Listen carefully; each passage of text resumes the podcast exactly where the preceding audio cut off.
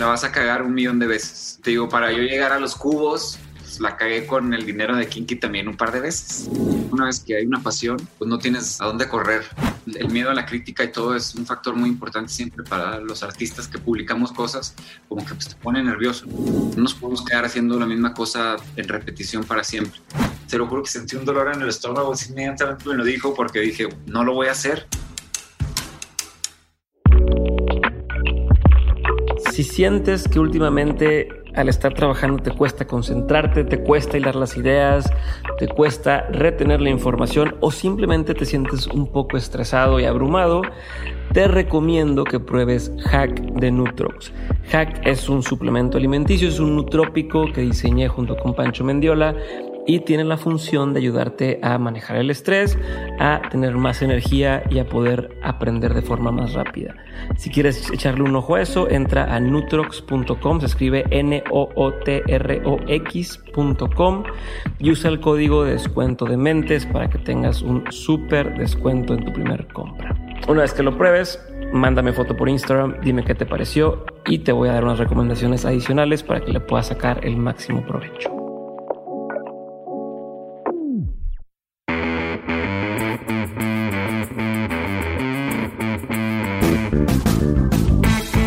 Bienvenidos a un nuevo episodio de Dementes. El día de hoy me acompaña Gil Cerezo, ustedes tal vez lo conocen porque es parte de la banda Kinky, pero también tiene una empresa de producción de shows, tiene una empresa de producción de contenido y de comerciales. Y hoy vamos a platicar sobre todo eso, sobre cómo es que se metió en todas estas líneas y me platica de cómo llegó a estar donde está el día de hoy. Es un episodio que disfruté bastante, tenía tiempo queriendo hacerlo desde marzo que lo conocí y me dijo sí, sí vamos a grabar y hasta hoy se pudo concretar. Así que espero que lo disfruten. Y antes de pasar al episodio, te recomiendo que le eches un ojo a las redes sociales de Gil o de Kinky porque van a ser el primer concierto 8D hoy 22 de octubre a las 8 pm. Puedes echarle un ojo entrando a aspirinasoundoff.com.mx. Va a estar junto con Los Ángeles Azules y Bomba Estéreo solamente hoy, 22 de octubre a las 8 pm. Como te digo, es una experiencia en ocho dimensiones. No es 3D, no es 4D, son ocho dimensiones. Te pones audífonos y disfrutas de un concierto como nunca lo has visto antes. Así que échale un ojo a eso y regresa ahora sí a escuchar el episodio que tengo con Gil Cerezo.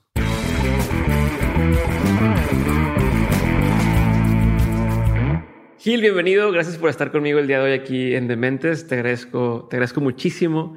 Tal vez tú no sabes, pero yo, eh, aparte de que te conocí aquella vez en los Spotify Awards, ya te había visto una vez antes en TEDx eh, Paseo Santa Lucía. Nos tocó presentar el mismo día. Yo, yo fui a dar una charla ahí y tú estabas dando una presentación también. Y ahí se me quedó bien grabado muchos de los aprendizajes que, que compartías.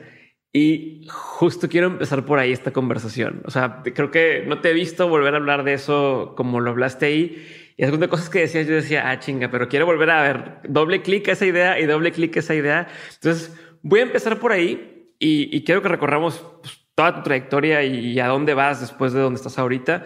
Pero quiero empezar con lo que decías ahí y es con lo que incluso abrías esa charla que decías, no te prepares, güey. Tu primer consejo era, consejo número uno, eh, decía como instrucciones para no seguir, no te prepares, decías. Eh, y contabas cómo pues te empezaste a tocar o aprendiste a ser músico tocando, aprendiste a ser DJ ya en, en el evento eh, que te, que te invitaban a abrir en ese antro. ¿Qué pedo con esa filosofía?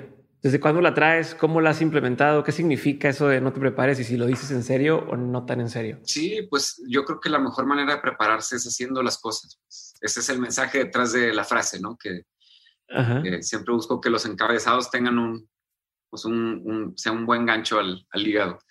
Y creo que eh, a lo largo de lo que he aprendido pues, en, en mi carrera, eh, una de las cosas que, que aprendí pues fue a, hacer, a entrarle a los chingazos de lleno, ¿no? Entonces, muchas veces tratamos o estamos planeando algo tanto tiempo que pierde su fuerza y su, su mojo y creo que es muchas veces mejor, eh, sobre todo en la parte de performance, en la parte que requiere que tengas una práctica frente, frente al público, tengas una práctica profesional, eh, pues siempre es mejor entrarle lleno a los golpes y ir aprendiendo, ¿no? En, arriba del escenario, ir aprendiendo este, en la obra, si eres arquitecto, ir aprendiendo, etcétera, etcétera, para agarrar esa experiencia real, eh, más que una preparación académica o más que estar pues preparándote, preparándote, preparándote, porque luego nunca sueltas ese proyecto. Yo me acuerdo cuando quería empezar a tocar como DJ, este, como que tenía en mi mente exactamente lo que quería hacer y, como que lo, lo, empezaba a ensayar y ensayar y como que no me salía y no estaba suficientemente mm, como que satisfecho, ¿no? Con lo que estaba mezclando, etcétera, etcétera. Y a la hora que me invitaron por primera vez a hacerlo en, pues en vida real, digamos, un club, un club, que se llama Niceto, que está en, pues en Argentina, en Buenos Aires, y hacían una fiesta muy grande que se llamaba 69. Y cuando me invitaron, yo estaba todavía, vivía en Los Ángeles, y me invitaron, te digo, hace, uh, yo creo que unos 15 años más o menos. Y esa fue la primera vez que me invitaron y acepté, ¿no? Como dije, bueno, pues ya, acepto el reto. Debe ser un... Pero ¿por qué? No más, dijiste, o, o, por qué no fue como un, oye, espérame, déjame, me preparo tantito, dame chance, ¿no? Siempre era algo que quería hacer y nunca me había atrevido. Cuando recibí la invitación y me iban a pagar y que no sé qué, dije, ah, va, me la aviento, ¿no? Pensé que era un cafecito, un restaurante, así, una, una cosa chiquita. Cuando llegué ahí era pues un club enorme de, ¿qué te digo?, 800 mil personas. Afortunadamente tenía un muy buen amigo que se, que se llama Zucker, que es un DJ muy reconocido de allá y que me hizo ahí mancuerna. Eh, además de que en ese caso particular estábamos viajando por Sudamérica y veníamos de Perú. De Perú salimos a Brasil y de Brasil íbamos a Buenos Aires. Para salir de Perú nos pusieron una, una vacuna, sí o sí, te la tienen que poner para ir a Brasil.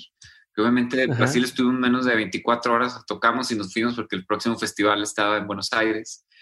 Y todos se fueron enfermando por, por la vacuna. No me acuerdo si era la malaria, no me acuerdo cuál era. Sí, una de esas que te obligan a, o sea, que son obligatorias y que te sientes mal, güey. Y pues imagínate tocando así, como que me tomé unos tempras, se armó el día set, terminé y me fui a, y, empecé a alucinar en el hotel y todo de la fiebre que traía. De la fiebre, este, güey. pero creo que la experiencia esa de, de, de por primera vez aceptar y obviamente te vas a equivocar y obviamente vas a, ir a, pues a, hacer el ridículo un par de veces, ¿no? Antes de que, de que te salgan bien las cosas. Pero creo que es la mejor manera de empezar los proyectos, ¿no? Haciéndolas de un... Pero a ver, ¿y cómo te sientes en ese momento? O sea, uno, uno hoy podría decir, ah, no, pues es que este güey es, es, músico y, y, es creativo por naturaleza y le salen las cosas, pero en esos primeros intentos, pues no sabía si te iba a salir o no.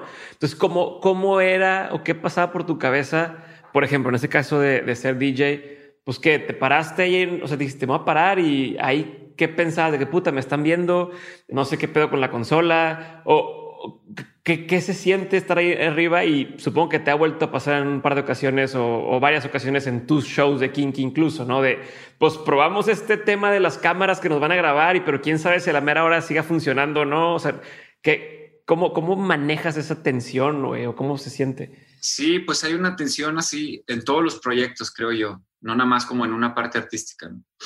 En la otra parte esa que hacemos escenarios y todo eso, pues también hay una responsabilidad económica. Una vez que el proyecto ya empieza y empiezas a gastar la, pues el primer pago de comprar las luces o la estructura o lo que sea, pues ya no hay vuelta atrás, ¿no? Y obviamente también hay errores y hay costos y hay pérdidas.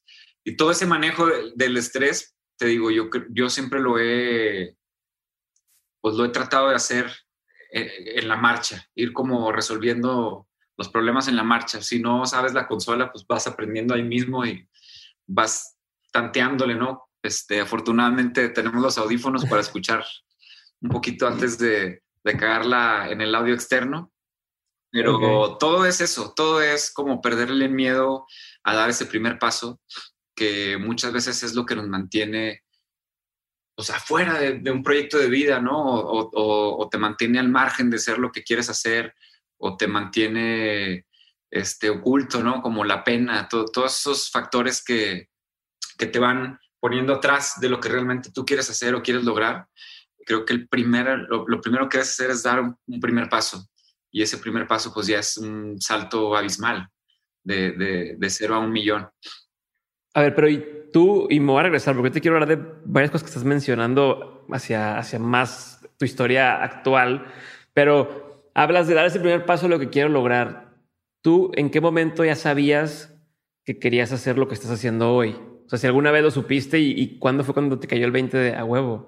O sea, esto es, porque cuando tú empezabas y cuando tú empezaste a hacer música, según entiendo, pues todavía no existían los éxitos y, ustedes iniciaron junto con, con Toy, junto con toda esa banda, la, avanzada regia. Y creo que tengo entendido que Control Machete fue los primeros en despuntar y de ahí empezó a ayudar a todos. Pero no era una apuesta segura, no era como decir, ah, bueno, pues mira, ya le hicieron así estos cuates, entonces yo puedo seguir el caminito y a huevo me va a ir bien si me mantengo haciendo lo que están. Era una apuesta a ciegas, ¿no? Sí, creo. Pues creo que pasionalmente, ¿no? Una vez que, que hay una pasión, pues no tienes este, a dónde correr, porque pues, la pasión es la que te arrastra y te obliga a hacer las cosas. Aunque no quieras, las vas a hacer porque es lo que te apasiona.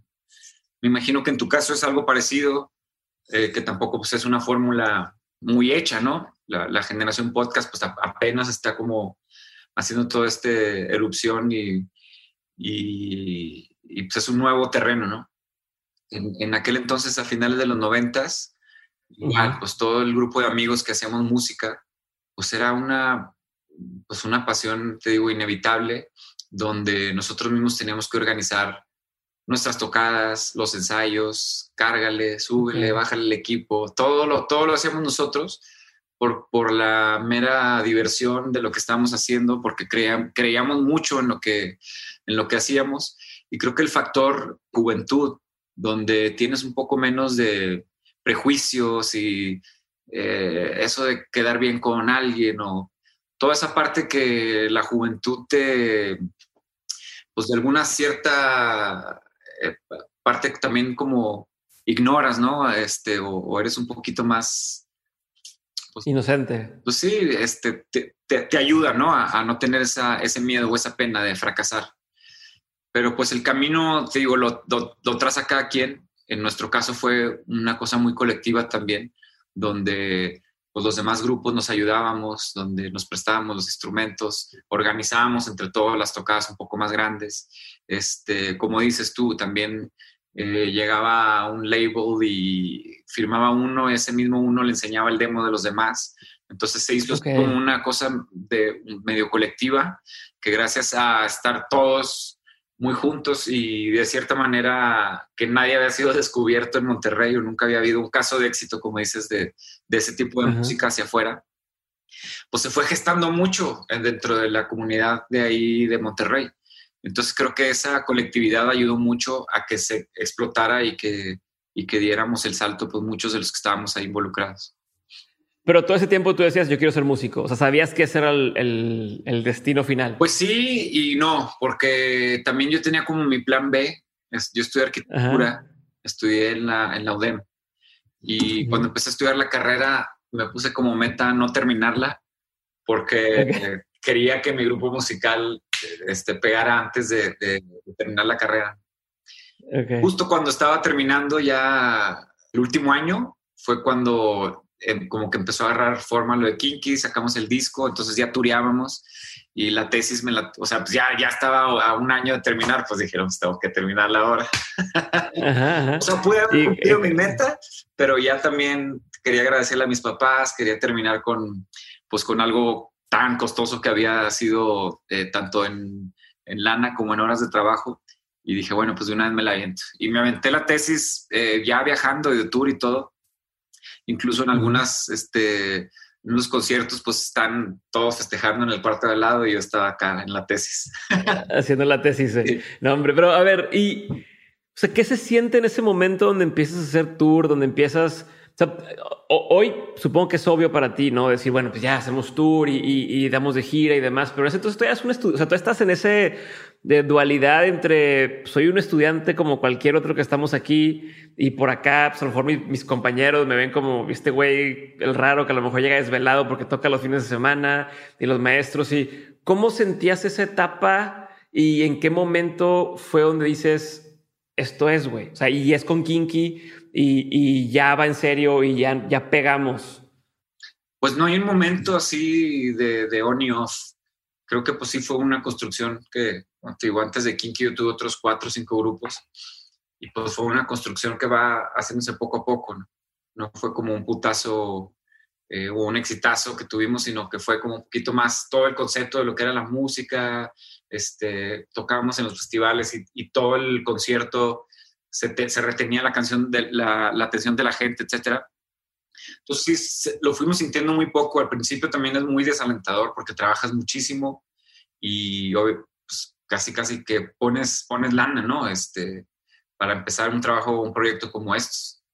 Este, ya como que las, las premiaciones o, todo eso que, que, envuelve es mucho después de, de, todo lo que vas construyendo, ¿no? O sea, hay mucho esfuerzo detrás de componer una canción, de grabar un disco, de estar de gira, de, de tocar en lugares vacíos, de abrir para otros artistas, de, pues, ¿qué te digo? De todas las labores que tienes que ir al radio mañanero, este, hasta acá a larga distancia.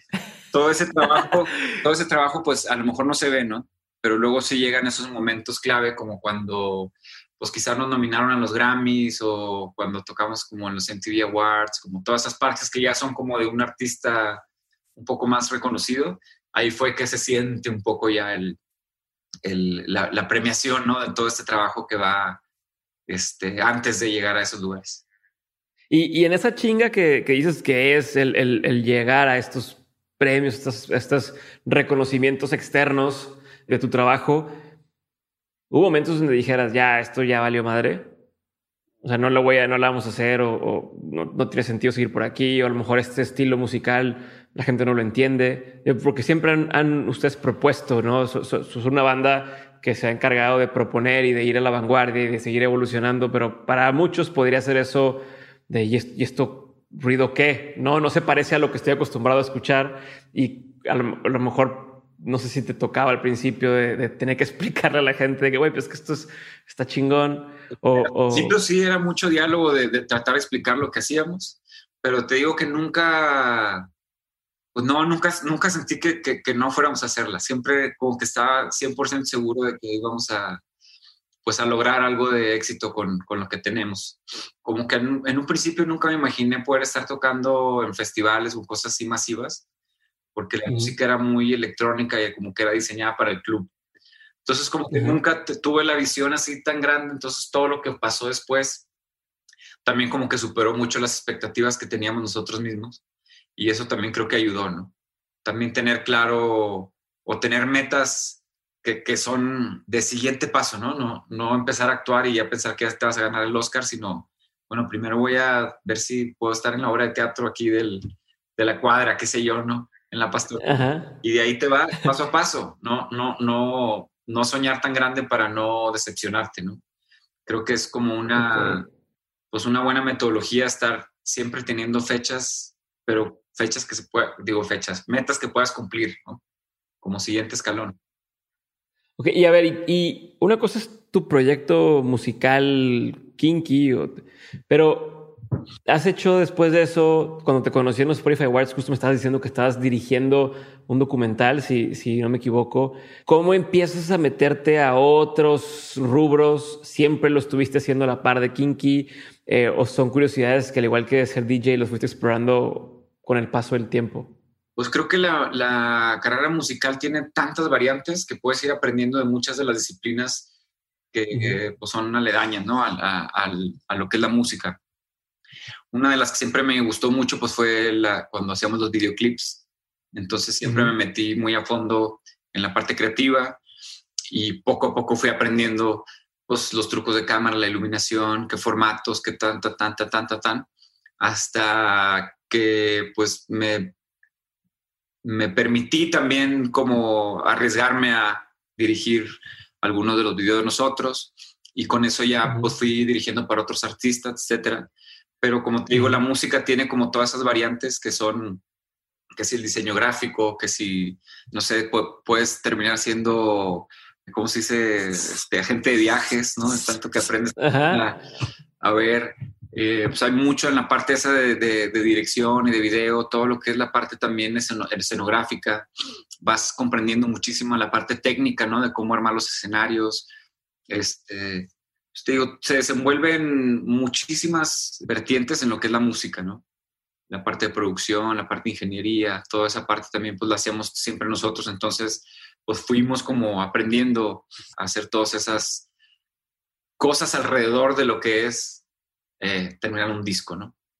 Pero, ¿y todo lo has hecho pensando en, en, ustedes primero? O, o, era un tema de, ¿sabes qué? Mira, creo que por aquí puede haber negocio, déjame me clavo en esto. O déjame, veo que en tema de publicidad puede haber, porque entiendo que, por ejemplo, eh, uno de los primeros shows que hiciste, eh, como en tu escenografía, o que tú estás eh, mucho más metido era, o platicaste alguna vez, donde tenías esta cámara de seguridad en todos lados, ¿no? Y después los cubos que se movían en el escenario que, y que iban Digo, es una producción cabrona. Esos cubos se ven, digo, ves las, las tomas del show y dices, no mames, eso, o sea, ¿a qué hora el cuate que está escribiendo las canciones, que está cantando ahí y demás, a qué hora se sentó a diseñar junto con los ingenieros y demás el set, tal? Y luego de ahí el brinco a, oye, yo ahora le hago a Bronco y le hago a no sé quién y le hago a tal son, varios brincos que quiero entender cómo, cómo se dan esos brincos. Y todo esto te lo pregunto, güey, no por, nada más por así, por, por, hostigarte. Creo que vemos muchos que estamos escuchándote ahorita que traemos esa cuestión de hoy, es que mira, yo soy bueno para esto, pero me interesa esto otro y me interesa esto otro, cómo me voy metiendo a, a esas áreas y cómo voy eh, pudiendo hacer cosas que a lo mejor no son con mi carrera, entre comillas, ¿no? Claro. Sí, pues yo tengo como que la visión de que tenemos que tener varias vidas, ¿no? No nos podemos quedar haciendo la misma cosa en repetición para siempre. Incluso también como mudarse de ciudad o de país, este, incluso, eh, pues a lo mejor que, los que tienen varios este, matrimonios o qué sé yo, ¿no? como que la vida ya ahorita es tan larga eh, y podemos tener información tan rápido que ese continuo movimiento creo que es una necesidad que va a generarse en, las generaciones que vienen. ¿no? O sea, no, no, es posible que nos quedemos haciendo una misma cosa para siempre. Esa motivación creo que es la que me hizo mucho eh, pues saltar de una rama a otra eh, y también pues la admiración que tengo por el cine o por los shows en vivo, todas esas cosas que, que, me apasiona ver como espectador. Siempre quiero también ser parte, ¿no? o formar parte de ello. Entonces, como te digo, pues para poder hacer las cosas, como decíamos ahorita, que es no prepararse, es entrarle de duro. Obviamente, como te digo, la vas a cagar un millón de veces. Y te digo, para yo llegar a los cubos, pues, la cagué con el dinero de Kinky también un par de veces. ah, ok, ok. Una gira de, del disco del Unplug y ahí tenía como una especie de, de, de iglesia pero pues esa sí estuvo muy difícil de operar y de armar y tenemos que, pues me pasaba, por, por darte un ejemplo, llegábamos a Morelia, entonces llegábamos a la plaza donde era, yo llegaba con, con, el, con el staff y quedaba chambeándole toda la tarde mientras los demás se iban a, a, a, tirar huevita al hotel. Incluso a veces me, me echaba agua nada más así porque terminaba muy a tiempo y órale a cantar. Sí, todo el montaje te lo ventabas. ajá, todo el montaje porque pues entre que el presupuesto y que la, la idea y que prendieran y, como que yo sabía cómo era todo el funcionamiento y, y, no, no era tan práctico, no se veía tan bien como me lo imaginaba, era muy batalloso, ta, ta, ta, ta, ta. Entonces vas aprendiendo también de los errores y de las cosas que vas ejecutando. te digo, ya con, con, cuando llegamos al, a lo de los cubos, yo ya había hecho para Kinky unos tres o cuatro escenarios o ideas conceptuales, toda la parte de los visuales siempre lo hice yo, etcétera. Entonces eso te va dando un conocimiento, ¿no? Que vas agarrando y que vas agarrando las herramientas y que vas así. Y ya cuando tienes algo que se presenta chingón, este, como fue el caso de estos cubos, pues fue que se dio el salto a que otros artistas dijeron, ah, pues este güey sí puede hacer un escenario chingón, vamos, con él a que nos lo haga. Y ya con, con, pues con esa carta de presentación y teniendo la ventaja de que pues yo tenía el grupo y, hacía mis caprichos ahí, este, pude pues, saltar a esa otra rama, ¿no?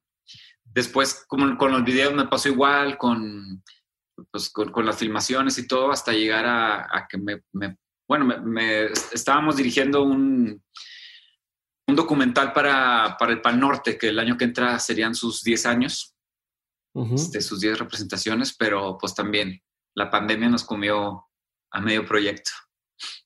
Oye, pero ¿y cómo, cómo es, cómo es el, el, proceso? ¿Cómo se siente el pasar de hacer lo que, lo que haces para ti, ¿no? Como dices, para, y para quién, que son las escenografías y demás, que quieras que no, es el estilo que ya conoces, ya sabes hacia dónde quieres más o menos llevarlo, a que llegue otro artista y te diga, oye, ayúdame a grabar tal cosa o ayúdame a hacer la escenografía. ¿Cómo cambia eso las cosas? O tú es de, ah, pues te lo hago, pero a mi gusto y si quieres. ¿Cómo, cómo, cómo manejas todo eso? No, para nada, al contrario. Pues tienes que adaptarte a, ahora sí que a lo que quiera el cliente. Eh, parte de que el cliente se acercó a ti porque pues, le gusta tu trabajo y las propuestas que hacemos son pensando en, pues, en romper madres, ¿no? Y en que sea propositivo y en que tenga una identidad afín con el grupo, pero siempre es como una, como una confianza mutua, ¿no? Entre los que trabajamos. Este, se han acercado a mí pues varios y algunos también no, no hemos podido quedar en, en acuerdo, ¿no? Se queda todo en papel, no se desarrolla el, el proyecto. Pero siempre es importante pues ver qué es lo que proyecta el artista, qué es lo que está cantando, quiénes son, cuántos músicos van a estar en escena, qué tanto se pueden mover. Todo, todo, todo, todo, todo se tiene que considerar a la hora de, hacer una propuesta. Y sobre todo que siempre han sido como gente que pues es cercana de alguna manera u otra en el, en el medio artístico. Y me ha tocado trabajar pues también con mucha gente que admiro, como, pues, como los Bronco, como digo, hasta DJs, este, o no sé, Moenia y Los Ángeles Azules, qué sé yo. todos son, artistas que también tienen una propuesta muy interesante y que lógicamente nada más comprender el switch de imaginarte algo, pues em, empiezan a salir cosas padres porque pues, son artistas que son chingones. ¿Y cómo le haces, güey, para, para venderle la idea? A fin de cuentas en Kinky son, son, no eres tú solo, güey. ¿no? Y, no sé si te pasa que te digan, ah, chingada, empezó con sus locuras este cuate, o cómo le haces para venderle la idea de, vamos a hacer ahora esto, ahora vamos a tocar este tipo de música, ahora vamos a hacer tal cosa. ¿Cómo es la dinámica y, qué te ha funcionado para, para que pues, sigan haciendo cosas? Pues poco a poco, creo que, te digo, al principio era más difícil cuando no tienes un, pues algo concreto que enseñar, ¿no? Y te digo, nosotros fuimos construyendo poco a poco lo que fue la parte escenográfica y también la parte musical, ¿no? Entonces, muchas veces sí hay el conflicto, obviamente, con, con uno, dos o tres integrantes donde pues, a lo mejor las ideas no, no machan, pero poco a poco pues me fui también ganando el voto de confianza. Incluso en algunas canciones donde pues no les gustaban ciertas palabras o no sé qué, también tenía que poner mi, mi mano firme y creer y también afortunadamente también como que tuve razón en ciertas que fueron como éxitos, ¿no? Entonces, ¿Hay alguna que te acuerdas ahorita que digas que esto, por ejemplo, no iba a ser así? Pues sí, por ejemplo, cuando hicimos la canción de Presidente, eh, no querían que, que, ese coro, no querían y yo me huevé. Cuando hicimos la canción del After también, como que decían, ¿cómo se pone esa palabra en un coro? Y yo, van a ver, van a ver.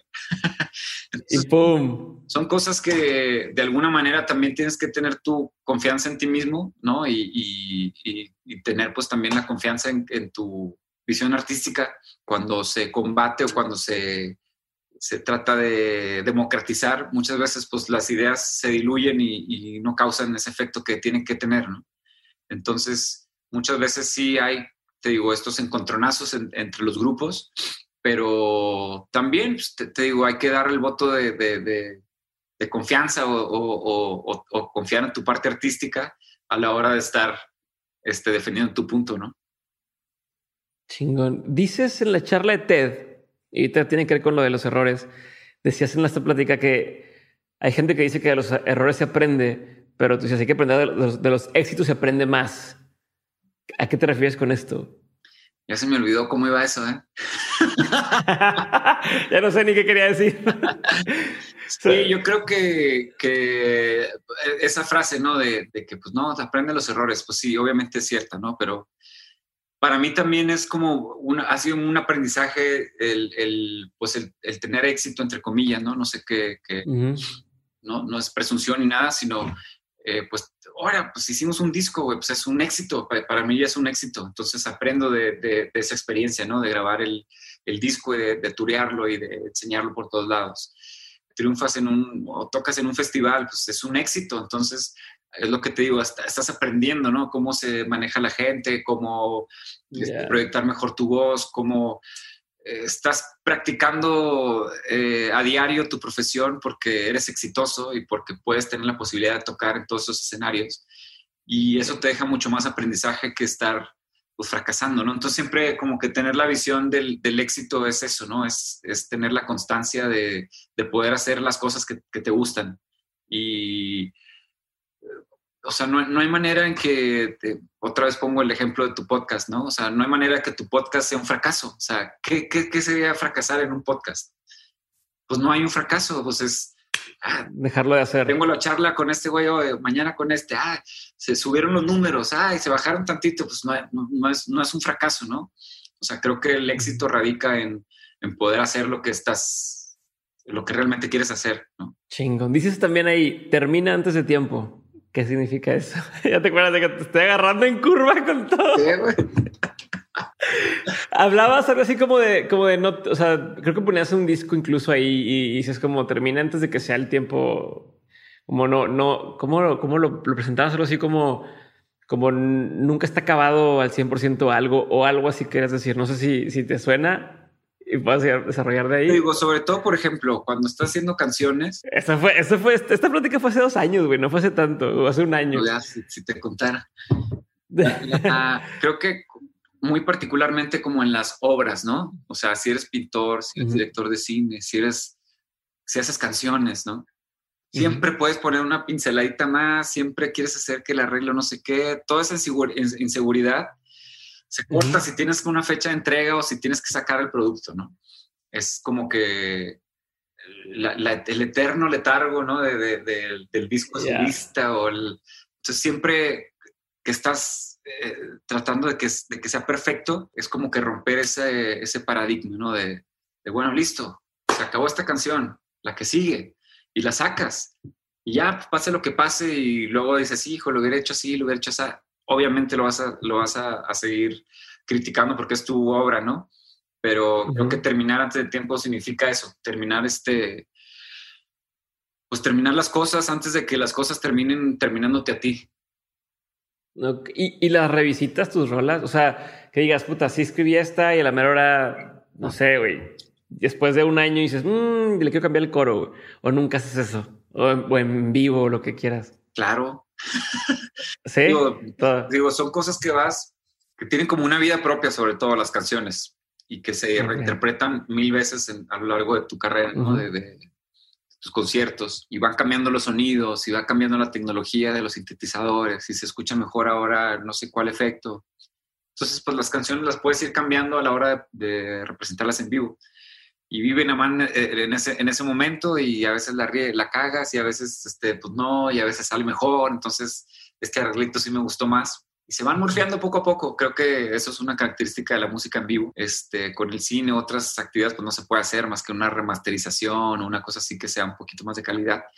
Pero fuera de eso, pues es la obra se queda ahí presa, ¿no? En, lo que es un cubo o en lo que es un lienzo. Bueno, entonces te digo, como que terminemos las cosas para poder seguir creciendo y hacer más, ¿no? Chingón. Oye, ¿y cómo le haces para volverte referencia en, el tema global, ¿no? Kinky o, la música de Kinky ya ha estado en películas, en videojuegos, en series de televisión, en la que quieras. O sea, su sonido y, tu arte ha traspasado barreras, como se dice, ¿no? Pero es algo que a lo mejor muchos quisieran y pocos logran? ¿Qué crees tú que ha sido la diferencia para lograr eso? Sé que, que estuvieron mucho tiempo en Los Ángeles, no sé si sigas eh, en Los Ángeles o que estuviste en Ciudad de México, pero eso hizo la diferencia también, ¿no? ¿Qué, qué, qué podrías, si tuvieras que regresarte y desmenuzar hacia, ver, qué cosas fueron clave para lograr dar ese salto? Eh, ¿Cuáles crees tú que serían, güey? Una fue sí salirnos como del circuito de la disquera mexicana como que tuvimos la posibilidad de que alguien de Londres se fijó en nosotros y a pesar de que teníamos un budget más pequeño, de que era un camino desconocido, de que em, pues nos íbamos a entrar en aguas que a lo mejor nuestros colegas que ya habían tenido éxito como control machete, plastilina, etcétera. Como que decidimos tomar ese otro camino. De alguna u otra manera nos apremió en eso. Que el, productor inglés tuvo como la visión de, licenciar lo que era el, disco de nosotros ya terminado en diferentes regiones con diferentes disqueras. Eso como que puso en marcha otros engranes que una disquera tradicional aquí en México no lo hubiera hecho. Entonces eso nos dio mucho la posibilidad también de tocar en el extranjero, tocamos mucho y tocamos en todos lados, o sea, no o sea desde digo, un bar pedorro hasta el, museo de arte contemporáneo, hasta la fiesta privada de, del móvil ahí en San Francisco, hasta la tienda de discos donde nos ponían a tocar, o sea, todo, todo, todo, todo, todo, todo lo hicimos. Entonces creo que esa, el exponerte tanto, o sea, en, buscar hasta el más mínimo escenario para presentar tu trabajo, dio que nos escuchara en una fiesta un music supervisor y agarró las canciones para tal película, ¿no? Y tocamos en otra parte y estaba el director de no sé qué. Y entonces todo ese exposure o todo ese estar en constante eh, pues, movimiento fue lo que hizo que muchas veces de esos, te juro, muchas veces de esos de los videojuegos o de los este, películas o de las series, todo, muchas veces fue que alguien de, que se dedicaba a, en, esa serie o en esa película en particular nos vio en vivo por aquí o por Y razón. Ok. Y eso es una clave. Pues sí. ¿Algo más cosas? ¿O eso fue, que eso fue la diferencia, tú crees? Yo creo que esa fue la, la gran diferencia que te digo, tocamos hasta debajo de las piedras. Entonces, al principio, como que yo recomendaría no dejar de tocar ni un solo día y estar en la oportunidad que puedas, en el concurso que puedas, meterte este, en el demo que te puedas poner, en la página que te puedas subir, en todo lo que puedas hacer para mostrarte, eh, pues hay que hacerlo, ¿no? Sobre todo al principio, que pues es más cantidad que calidad.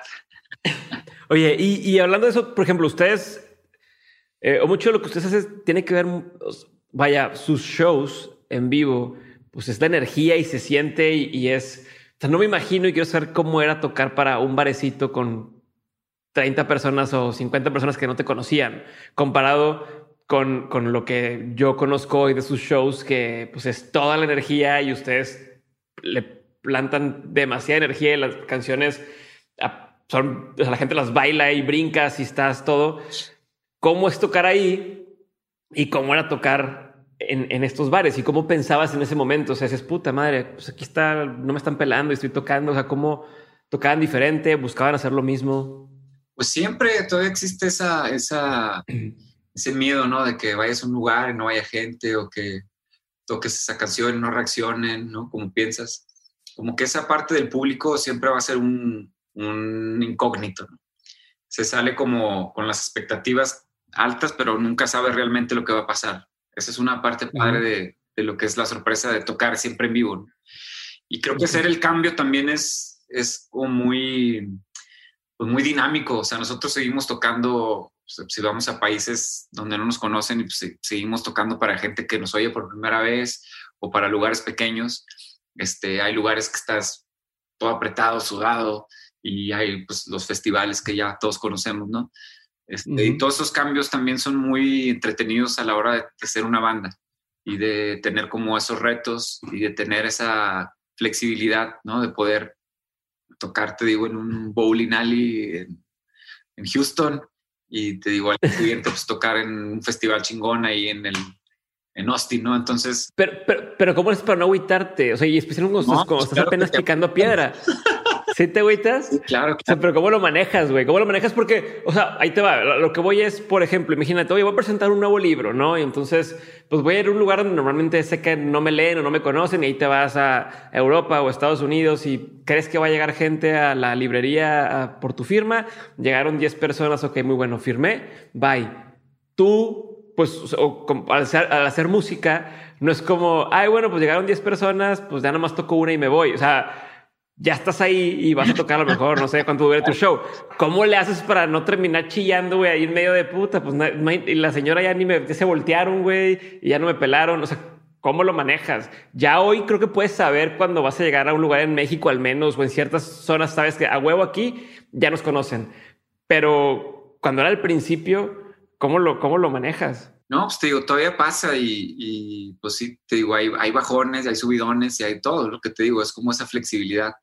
Mucho del, del, manejo nosotros lo hacemos con, con risa y burlándonos de nosotros mismos Okay. creo que también tiene mucho que ver que la camaradería ahí de, de, los Kinky pues es casi como una hermandad así muy, muy, muy linda, ¿no? Entonces, pues estamos, nos apoyamos los unos a los otros de cierta manera. Y pues también, eh, como no deja de ser una actividad que es refrescante hacer, aunque, aunque lo estemos haciendo solos, este, llega a disfrutarse un, un concierto o ver que el baterista hizo algo extraordinario o alguien se cayó y nos cagamos de risa. Entonces, toda esa parte también es como muy pues, refrescante, el saber que a pesar de que no está a lo mejor un público masivo viéndote, eh, pues la actividad de tocar la seguimos disfrutando mucho entre nosotros cinco. Y eso creo que ayuda mucho para, pues, para levantar los ánimos en esas noches cuando son poquitas las personas que van. En Estados Unidos hay, pues eh, hacemos como un circuito donde a veces hacemos como unas 30 fechas seguidas, ¿no? Entonces te montas a un camión, te montas un camioncito con, con camas y nos vamos junto con el staff y todos somos alrededor de 12, 13.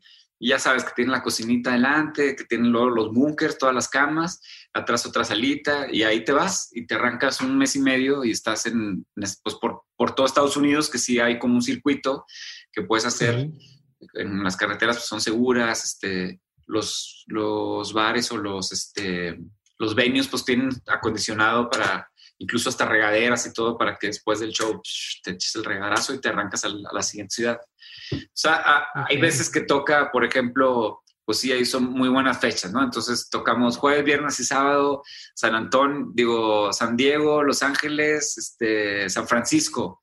Ah, pues casos, los tres, ¿no? Y luego el lunes nos toca en, no sé, en Albuquerque, ok. lunes en Albuquerque, pues obviamente van a ir personas, ¿no? Entonces, digo, para hacer ese recorrido eh, se requiere pues poner esas fechas in between para, pues vas pagando los gastos, vas este, armando como que todo el, el, recorrido y hace un sentido hacer como de manera lineal todo el país. Pero digo, hay esos, esos bajonzones donde, bueno, nos contrataron un festival de world music este, con unos tambores africanos y vamos después de las señoras que bailan flamenco. Ya. ok. Pero qué cabrón. Yo, no, no, sabía que seguían haciendo ese tipo de, de, giras o de, o de tours. O sea, no, no, sabía que es algo que no dejas de hacer y que, y que te mantiene ahí. Y justo te iba a preguntar, ¿cómo le hacen para mantenerse vigentes y cómo le han hecho para seguir siendo relevantes a pesar de que llevan más de 20 años de carrera. Si, si no estoy fallando los números, soy pésimo para las mates. Este, pero van más de 20 años y, siguen estando ahí, y siguen siendo relevantes, y siguen sacando cosas y el sonido se ha ido transformando. ¿Cómo le haces para mantenerte pues ahí? Es, es, otra vez, ¿no? Como seguir sacando cosas. Muchos de los grupos que, pues, que fueron legendarios en los noventas, como Maldita, como Fobias, como Caifanes, ¿no? Por ejemplo, Caifanes es un muy buen ejemplo, que son, fueron el grupo más grande que, que existe en México, pero ya no siguieron sacando música. Siguen siendo relevantes porque tienen todo ese acervo musical que es increíble y, pues, sus discos sí marcaron algo muy importante, pero ya no, ya no hay una evolución del sonido, ¿no? Porque ya no han hecho nueva música. Pero ¿crees que tengan que ver con un miedo a, la crítica? O, sea, yo veo, por ejemplo, Maná, que habrá quien les tire carrilla o no, pero los conocen en España, los conocen en tal, fueron grandísimos y han seguido sacando cosas. A lo mejor les critican que, oye, sacaste una canción con no sé quién e hiciste esta versión tal. es más, hace poco ustedes sacaron una canción con ritmo más urbano y había quienes decían, no, pero ahora, ¿por qué van a sacar música como tal? Y luego había raza que se veía que lo seguía con tiempo y decía, a ver, esos cabrones siempre se están actualizando. Yo no sé, ¿y tú qué crees que a lo mejor estos grandes bandas, como dices, Caifanes, dejaron de hacer música por dejar de arriesgarse? ¿O, qué, crees que juega ahí? ¿Qué rol está jugando? Pues no sé, cada quien tendrá su propia historia, ¿no? Sí, pues el miedo a la crítica y todo es un factor muy importante siempre para, para los artistas que hacemos o que publicamos cosas, como que pues, te pone nervioso. Eh, el hecho de, de, cambiar tan radical o de hacer una colaboración este, incómoda, ¿no? Cuando nosotros estábamos empezando, pues teníamos como la ideología del rock. Antes chocaba mucho el rock y la electrónica y el pop y era como que como enemigos uno del otro. Hoy, hoy ya no tanto, ¿no? Pero en aquel entonces creo que habrá sido como en el 2002 o 2002, 2003, no me acuerdo. Eh, todavía estábamos como arrancando, como que empezaba bien, estaba agarrando buena energía y me habla el manager y me dice, bueno, nos invitaron a los MTV Awards a tocar y yo, ah, qué chingón, con madre. Nomás que te tengo una noticia y de que cuál, pues que tienes que cantar con Paulina Rubio. Y nosotros, no, de que cómo. Entonces, se lo juro que sentí un dolor en el estómago, inmediatamente me lo dijo porque dije, no lo voy a hacer. O sea, no, no quiero cantar con ella, ¿no? Entonces, pues fue todo como un, un, gran dilema de, de, tener una plataforma tan grande, de tener una oportunidad así al principio de nuestra carrera, que dijimos, ¿cómo no lo vamos a hacer? O sea, es una pendejada dejarlo pasar. Vamos a hacerlo y, y vemos qué pasa. Obviamente hubo quien nos criticó, hubo quien le gustó, hubo quien este, le dio risa, pero el hecho de, de arriesgarte a hacer cosas que a lo mejor son incómodas o que van a causar un shock o que yo siempre lo he visto como, ya lo he visto como algo apremiante, más que... Ok. Ajá, o sea, como que al final he aprendido que esas cosas, también cuando nos invitaron los de Intocable, por ejemplo, a hacer la de Coqueta, Coqueta. Yo no estaba tan, tan seguro, pues porque no era como que mi letra, no era tanto mi ideología, nada, y, y también pues fue como muy, pues como un buen éxito. Todas esas cosas que de alguna manera te sacan de tu zona de confort, muchas veces te van a propulsar a un lado que no ibas a llegar. Entonces, yo, yo creo que es una buena, pues una buena enseñanza que me ha tocado a mí, el hecho de que las cosas que me incomodan muchas veces también han traído cosas positivas. Entonces, ¿eso ha cambiado tu forma de tomar decisiones? O sea, hoy, ¿cómo, cómo decides en qué proyectos sí participar y en cuáles no? Sí, porque me, me hizo muy abierto, te digo la ideología del rock antes en los 90 era muy, muy cerrada. Incluso, pues, si no le gustabas a la gente, te bajaban de Vive Latino así a, a, botellazos, ¿no? Y hoy en día, creo que no solamente yo, sino como que la cultura global se abrió, sobre todo con, este, con las colaboraciones, con, eh, con la parte de marcas, con la parte de, de, las temáticas de las canciones, como que todos, todo se fue abriendo a, a ser como pues más inclusivo, ¿no? Eh, no solamente a la hora de, pues, de hablar de las referencias de las cosas sexuales o que sí los o sea, de los derechos, o sea, también la parte cultural se amplió tanto que se puede incluir ahora todo en, en lo que quieras. Y para nosotros siempre ha sido bien importante eso, ¿no? Como que nos gusta mucho la música, escuchamos mucho pues lo que es la, lo que viene siendo la novedad. nos interesa la parte técnica, los sintetizadores, los sonidos nuevos, los nuevos softwares, este, meternos de lleno al live o a los programas y, te digo, colaborar con quien podamos. A la gente que admiramos, pues muchas veces la buscamos, ¿no? Para que haga nuestras mezclas o incluso pues las colaboraciones también, ver no nada más con la gente que, que veías hacia, hacia arriba, sino también pues los, los newcomers, ¿no? Que muchas veces también tienen mucho talento. Para mí siempre yo he buscado más influencia como en la gente joven que, que en la que está arriba de mí. Okay. Este, como que se me hace mucho más interesante lo que hace un chico hoy de 18 años en una laptop que Pat Metheny en, en, su guitarra, ¿no? Entonces, mi admiración siempre viene como por, por esa parte de, de novedad, ¿no? De romper mucho las reglas, de empujar la barrera de, lo que se ha hecho y, ay, güey, o sea, esto nunca lo había escuchado. Entonces, te sorprende, esa parte de sorprenderte con, con la música todavía me, hace que me mantenga muy vivo y, escuchando todo el tiempo música nueva. Y ahorita, perdón, te interrumpí cuando estabas explicándome lo de cómo, cómo se mantienen relevantes. No sé si quisiera retomar esa, esa idea. Por eso que te o sea, di un cortón bien pinche. Por ahí va, de que ese interés por la música y por, por toda esta parte de, los sonidos, pues es lo que también a nosotros nos hace cambiar e ir como buscando todas estas nuevas variantes, ¿no? Es como imposible salirte de, de, lo que es la actualidad, sobre todo en un género como la electrónica, que es como la espina dorsal de, pues de, nuestro, de nuestro grupo. Chingón. Oye, Gil, eh, ¿te acuerdas de la primera vez o cuál fue de, la, de, las veces más memorables que tienes de haber estado en un escenario? Güey? O sea, ¿tienes como tu, tu concierto favorito? Pues hay, hay varios, este, creo que muchos se representan en los festivales o en, o en los foros como legendarios, ¿no? Muchas de las, las que hemos tocado aquí en el Metropolitan, eh, la vez que fuimos a Coachella, este, eh, o incluso te digo, festivales como el Vive Latino, que por primera vez ves así una masa de 40 mil pelados saltando así al mismo tiempo, se simbra, se, se, movía el escenario y todo. son como momentos muy memorables que, que se van marcando por, por algún detalle, ¿no? Sobre todo por, por, la, por el detalle así de, de, de, lo magno. Uno muy lindo fue que nos tocó abrirle a, a Buenavista Social Club. Eh, Estuvimos de gira con ellos por Europa y nos pusieron a abrirles en, en, un festival que se llamaba La Línea. Entonces tocamos en el Royal Festival Hall, pero como, como si fuera en el lobby. Tocamos okay. nosotros y luego ya tocaron ellos como en el main hall, ¿no? Y al año siguiente o a los dos años nos volvieron a invitar y ahora a nosotros nos tocó tocar como ser los headliners. Entonces como que esas partes también donde vas subiendo de escalón, lo que te digo, de que pues vas piano, pianito, eh, gente muy, muy padre ya a la hora cuando tienes un, un crecimiento de esa, de esa manera. ¿Y te sigues emocionando igual, güey? al tocar en vivo que al principio? Pues la emoción surge en el escenario.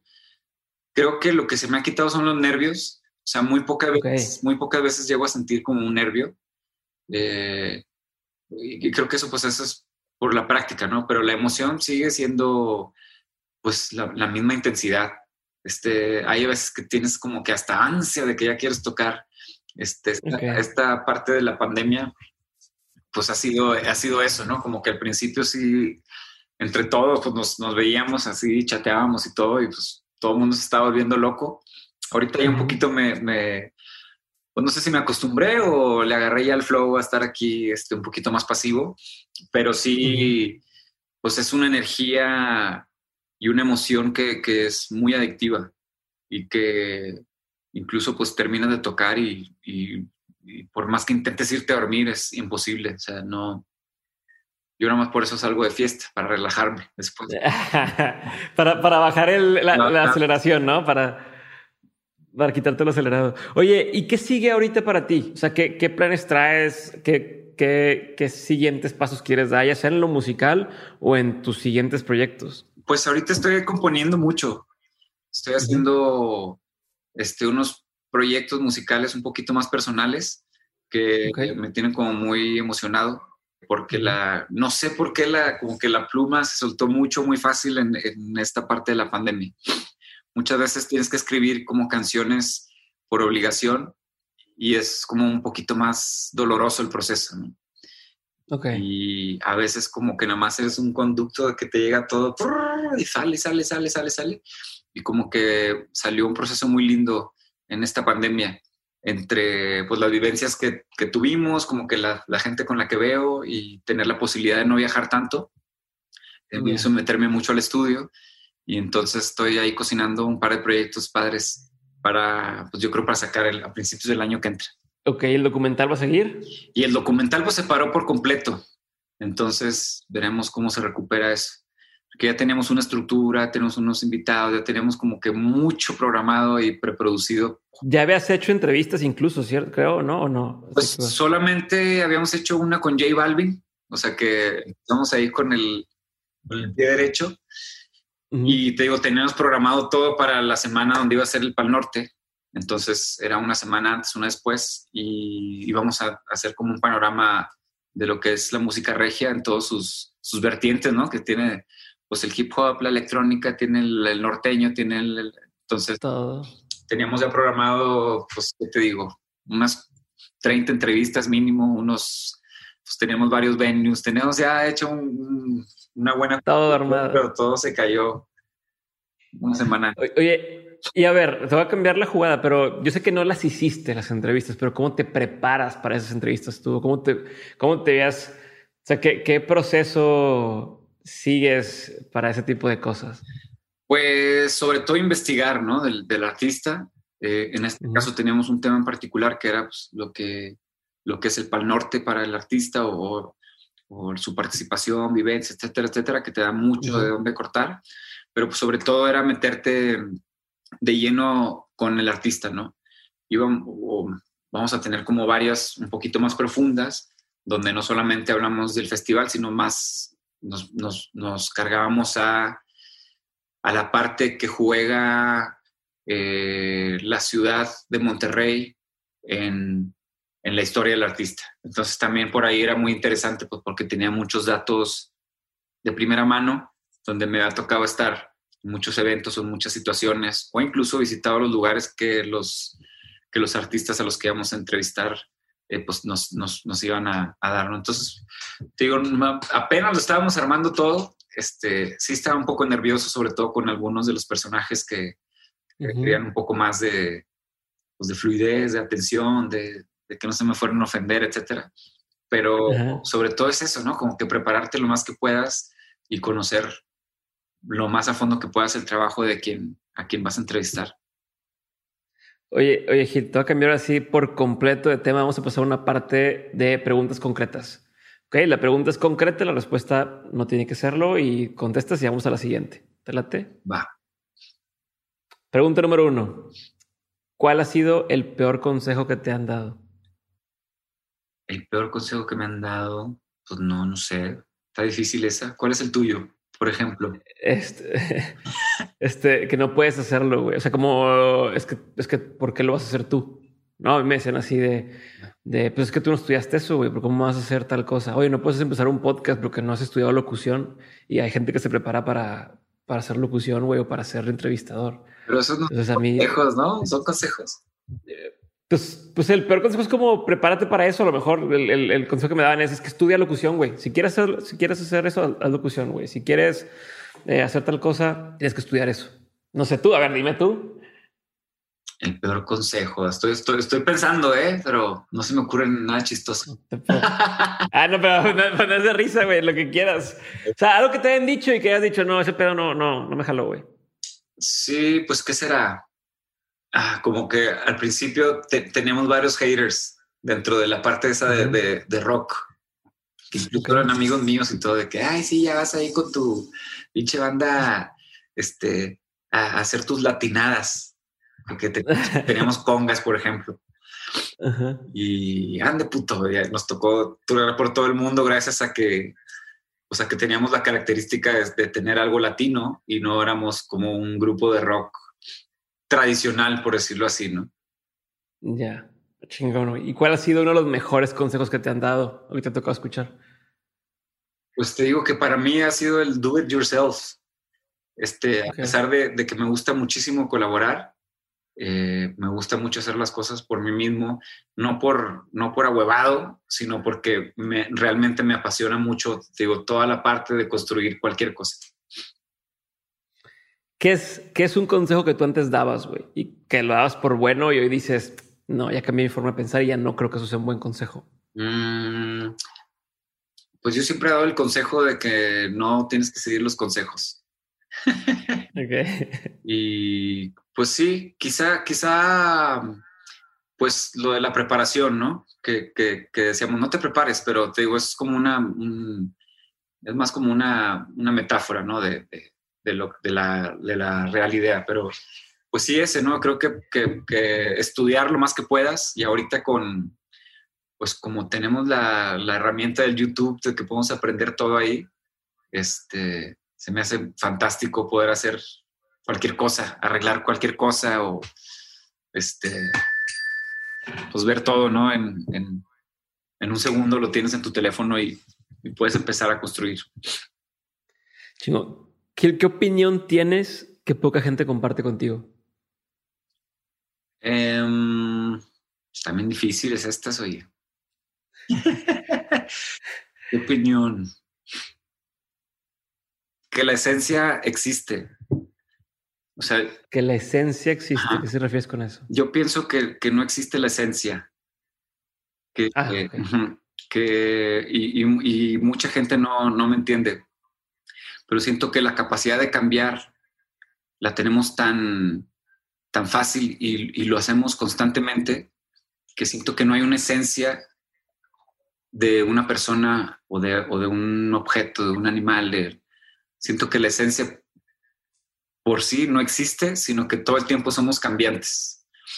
Y que si yo nací y crecí católico, apostólico, romano y la chingada, y van sucediendo una serie de eventos que a lo largo de mi vida, eh, que si leí Nietzsche y luego que si un padre me trató mal y luego empieza a cambiar tu forma de ser y lo que realmente pensabas que era tu esencia, pues no, no realmente, ¿qué, ¿qué, fue? o hasta qué año se forma la esencia, ¿no? Ya. sí, tienes razón. Y esa paradoja la, la, descubrí hace poco y fue como un tema de, discusión de, mesa largo. Es como, así como cuando dices que gender fluid es eh, eh, esencia fluid, güey, ¿no? De, que vas, vas así evolucionando. Claro, o sea, cómo, cómo, cómo o hasta dónde llega la esencia de, en edad, ¿no? O qué si, si, los valores familiares y luego te traiciona un familiar y dices, ah, pues, no era. Entonces realmente pues la esencia no existe, sino que somos algo que constantemente está cambiando en cuanto a ideología y en cuanto a principios, en cuanto a, forma de ser, ¿no? Chingón. ¿Qué es algo que la gente no sabe de ti y que si supiera le sorprendería? Mm, pues mucha gente no sabe que soy arquitecto pero pues tampoco soy, porque construyo muy poco. ¿Lo sigues practicando? O sea, ¿sigues, ¿has hecho algo recientemente? Pues estoy haciendo un departamento, o sea, como una especie de, departamento loft que diseñé yo, entonces ya nada más estoy yendo ahí a echar el ojo, pero no, no lo estoy yo ejecutando. Chingón. ¿Qué te da mucha curiosidad hoy en día? Me da mucha curiosidad pues, la política gringa, no sé por qué. Me interesa también mucho como la parte financiera este, global y me gusta muchísimo pues, la parte de tecnología y ciencia, ¿no? Que eh, cómo va a, evolucionar el ser humano y dejar de ser lo que hoy en día es como el, el Homo sapiens tradicional y a veces alto, ¿no? Con, con el Neuralink, que se acuerda que ya hubo la presentación, este, pues con la parte de tecnología biónica, eh, la parte, pues toda la parte de software integrado al ser humano, eh, como que me, pues me vuela, los, me vuela la cabeza y sí, sí como que me da muchísima curiosidad saber qué va a pasar y cómo vamos a, aplicar estas herramientas, ¿no? A, a, lo que somos. ¿Tienes alguna rutina diaria? a lo que hagas todos los días? Mm, además de comer y cagar, no. Como que siempre. ¿Todo lo descargas o te ha pasado que no? Ah. Casi todo, sí. Casi todo. Comer, cagar y dormir. Pero sí, digo, creo que en la pandemia pues ha sido un poquito más rutinario que, que, mi vida de, de costumbre.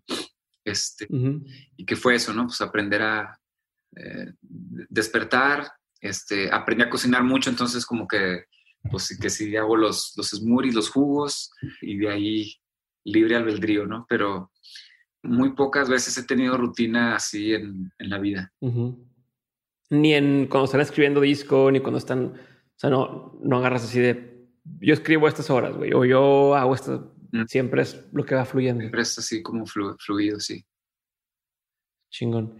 Libro o película o documental, no que me recomiendes, sino que haya más bien marcado un antes y un después en tu vida, en tu forma de pensar, en tu forma de entender el mundo?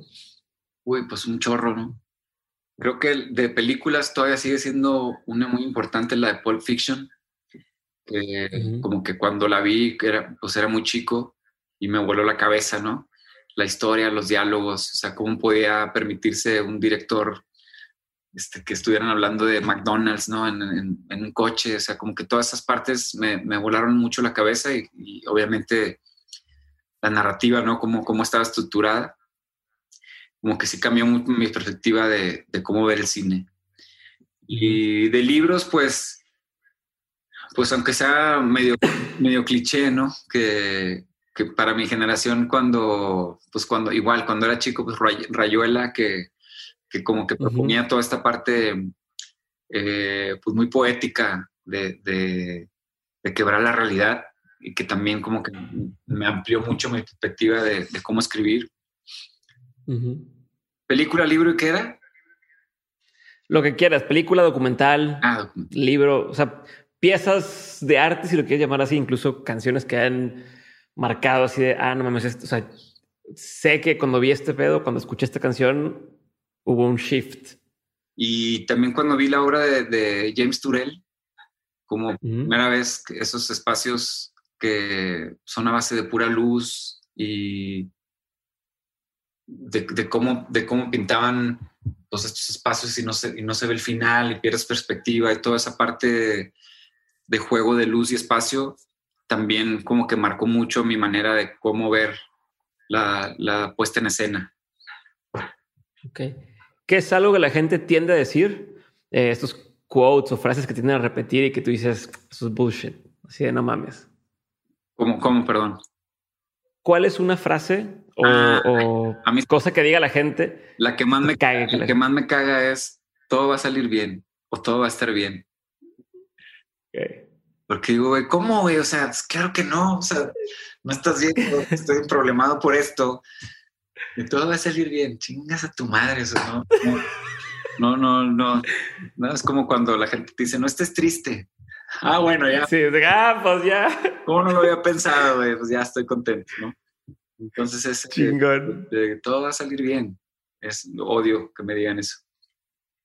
Oye, una pregunta más de estas, así, así ¿Cómo haces para mantener la energía, güey? O, no abrumarte si te abrumas, cuando, ¿cómo te levantas?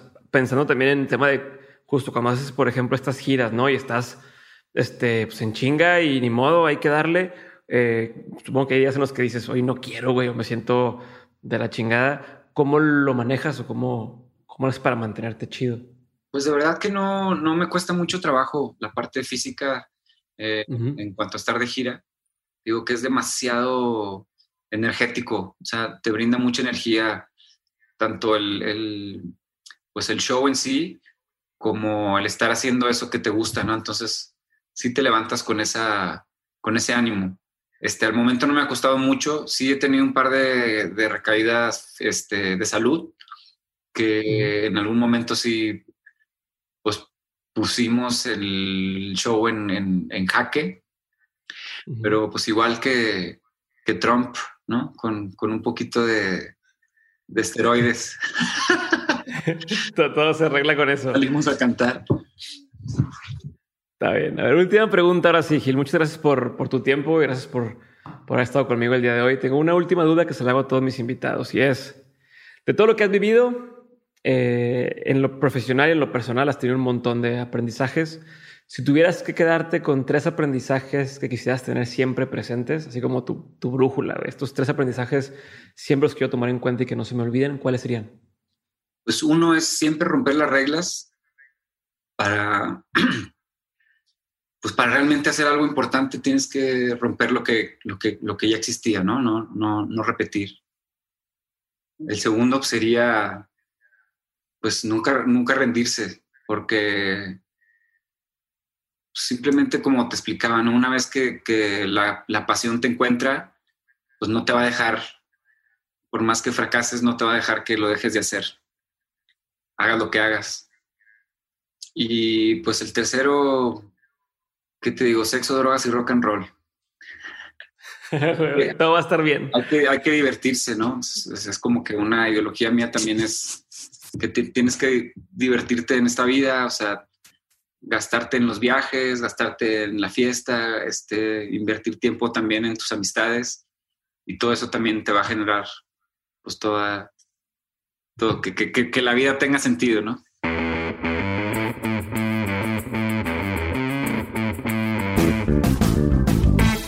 Hasta aquí mi episodio del día de hoy, espero que lo hayas disfrutado y si fue así, por favor compártelo, síguenos en Spotify y dime qué es lo que más te gustó en mis redes sociales. Esto es todo por hoy. te mando un abrazote y nos vemos en el siguiente episodio de Dementes. Recuerda que ahora hay episodios los lunes y los jueves. Bye.